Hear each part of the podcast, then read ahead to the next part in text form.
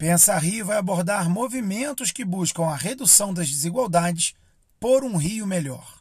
Participe do debate com Miguel Lago, diretor executivo do IEPS, Walter Cavalcante, sócio do fundo Movimenta Capital, Clarice Linhares, superintendente do Banco da Providência, e Robson Borges, cofundador da cooperativa Eu Quero Liberdade. O evento será realizado na quarta-feira, dia 24, 11h30 da manhã. As inscrições podem ser feitas no site da Firjan através do link neste boletim.